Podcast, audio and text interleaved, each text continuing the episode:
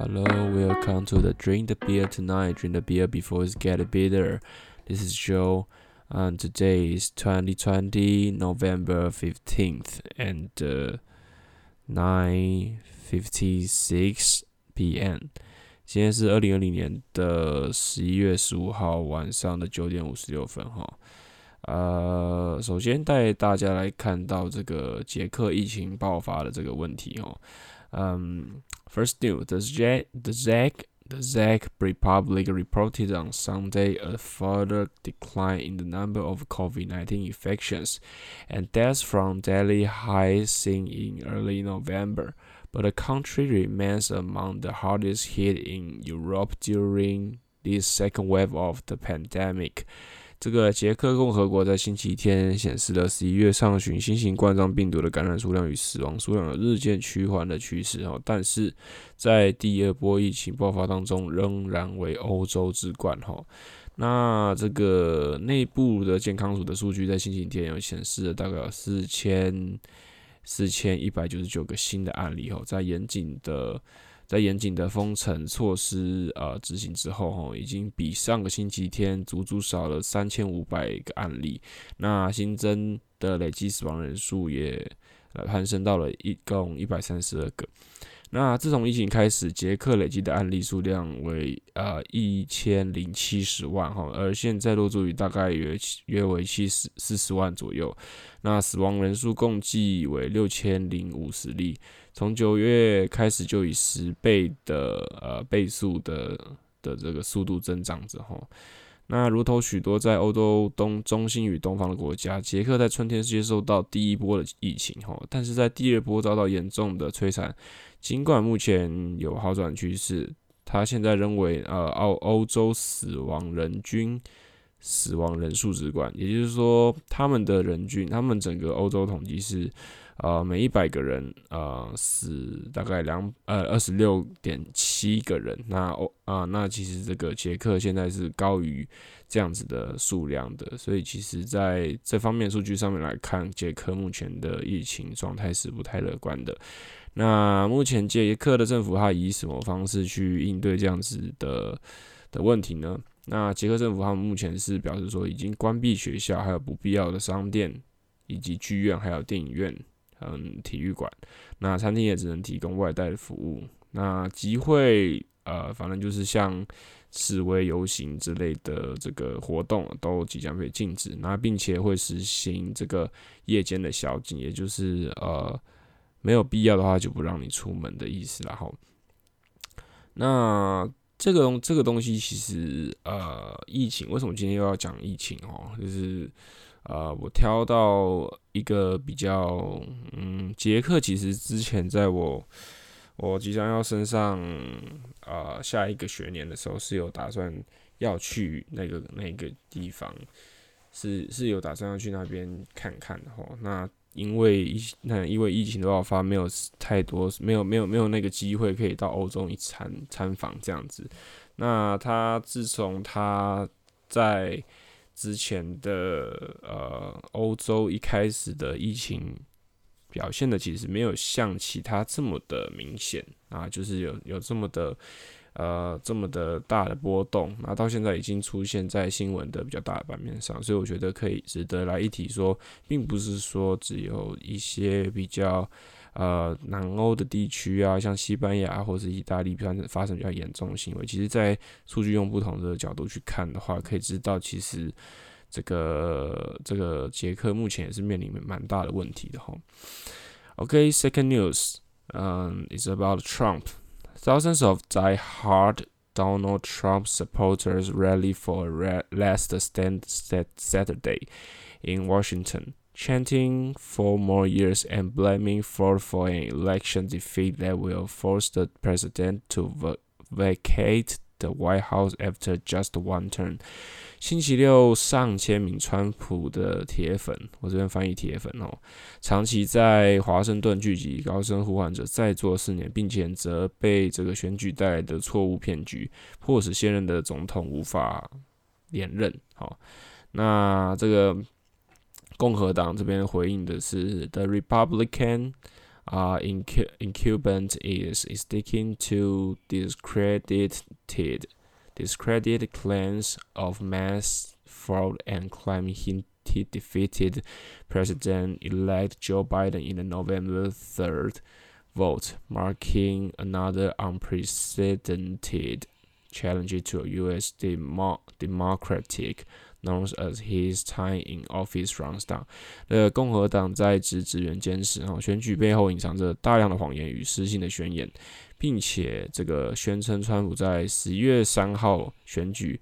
啊、当中的确击败了拜登，那标记了另一个对美国民主制度不可预测的这个挑战，哈。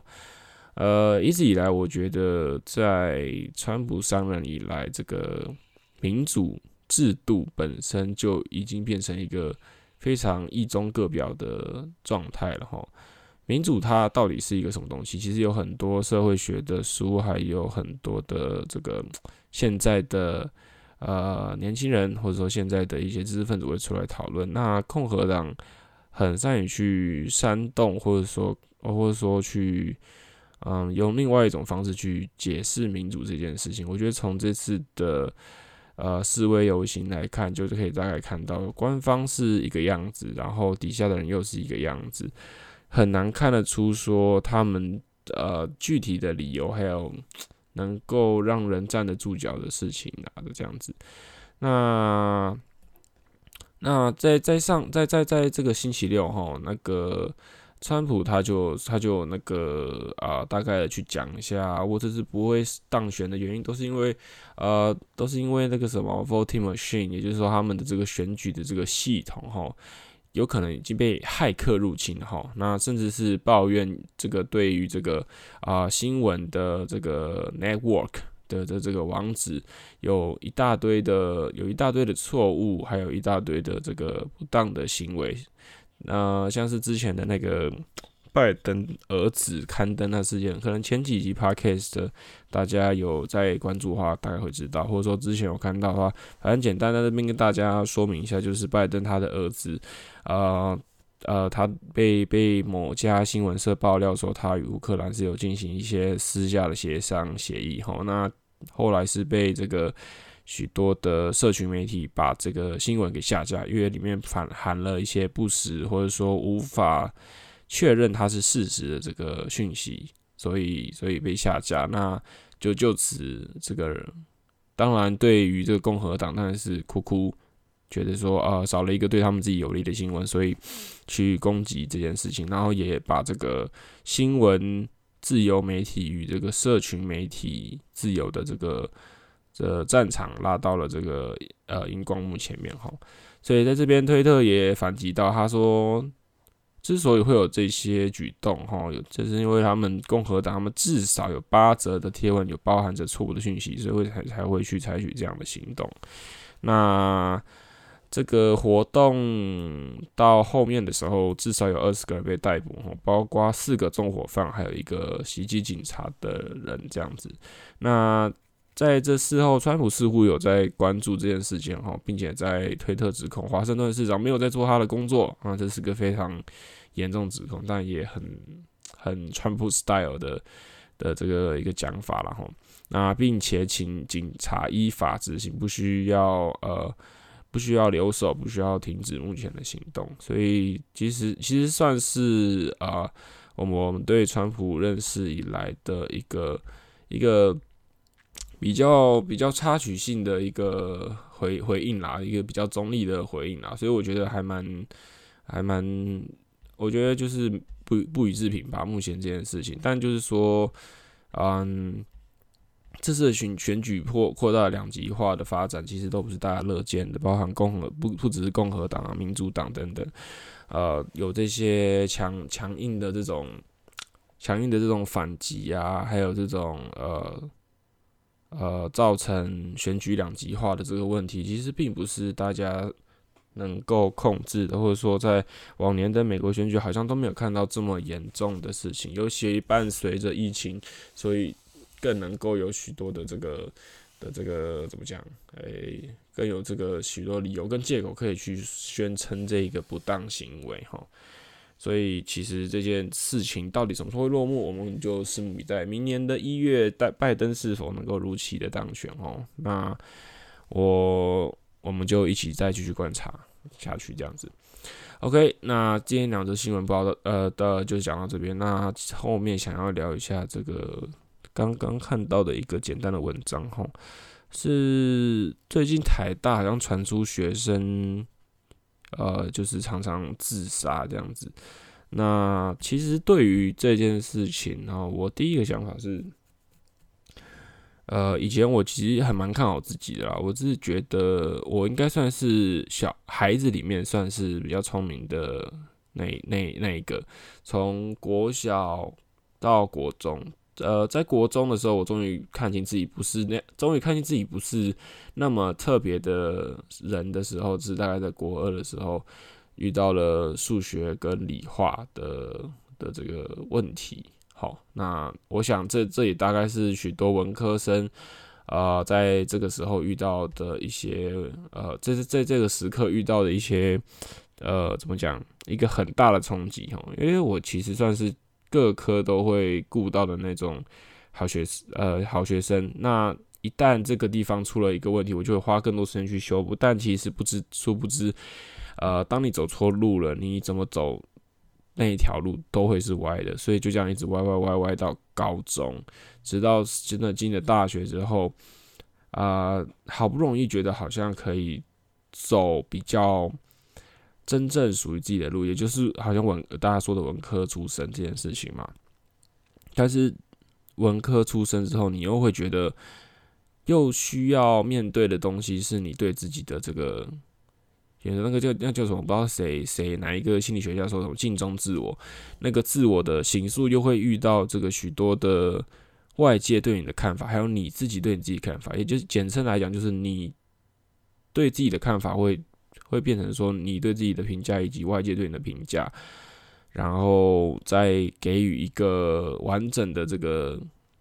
想法，或者都对自己的这个评价。那其实认识我的人大概知道我。总对自己的总评价其实是偏低的哈，但但还没有勇气到自杀这一步啦。那这边是有看到一个，我今天看到有一个朋友分享了一篇文章，我就不去啊、把这个。把这个发文发文者的的姓名公开哈，他就是这里面想这边在讨论的东西是这个社会学的这个彼得原理哈，他的意思是说，在科层体制中，人会因其某种特殊或特殊技能被跃升到无法胜任的高层阶位。啊、这句话意思就是说，如果是以追求最卓越为目标，我们就会一座楼梯一座楼梯的爬，爬到你终于呃爬到你觉得你满足的位置之后，然后开始从那个地方往下坠。那这个东西其实是在简单的叙述忧郁的人的心情或性格的表现，其实是一个比较理性的方式去看待的，但是。我们再去反过来思考，说为什么会有这样性性格情愫？有的时候不是说好孩子就会遇到这样的事情，其实真正会有这件事情发生，有时候往往往还是来来自于社会体制哈。因为嗯，孩子在追追求卓越的这件事情的本身，到底是不是他们喜欢做的事情，或者说他们喜欢这件事情，到底要怎么样被认可呃为卓越？是啊、你的钱赚的比较多，或是说你的声量比较大，但是很少人会去提醒自己的孩子说，你只要喜欢就去做了，那那这个那这个可能其他的附加价值都都不需要去顾虑。其实应该很少父母会这么的安心对自己孩子做这些事情。那当然，我自己目前也是卡在喜欢跟这个跟这个梦想之间徘徊。我觉得要。两两双全，其实有时候都是需要一些运气的，然后像是可能某些大学的教授啊，或是某些公司的像台积电的工程师，好了，我举这些例子，并没有任何针对意思，只是想要以一些社会来讲比较，呃，大家比较比较会去尊崇或是会喜欢的那些高阶位置来讲的白领阶级啊等等的。那就是他们他们可能正在做的事情，并不是他们完全反对的事情，甚至有些人是因为喜欢而进去的。那但是很多孩子其实并不是这样想哈，我为什么不读文科要读理科？因为他们说读文科没有前途。这样说其实不完全是错的，因为读文科确实前途比较比较没有那么的明显啦。那就拿我自己来举例好了，刚出社会拿不到三万块。你觉得这个对文科生来讲打击不够大吗？我觉得其实很难去想，但是我并不讨厌我目前的工作啊，只是你会觉得说那个那个价值感跟那个时间的付出的感觉，哈，会会在你每次领薪水的时候，慢慢的消减你对于这个工作的热情。其实还有这个社会对你的眼光，你可以说你是一个很好的老师，但是那个金钱的部分，他没有办法。让你感到满意，或是满足你对于这个物质的需求，其实会，我觉得啦，就是可能需要调试，或者说要看你是不是真的有办法慢慢的去呃调试自己心中的那那一把尺，这样子。那那这篇文章的作者说，他跟他孩子说，只要你能养活自己，不伤害他人，我就以你。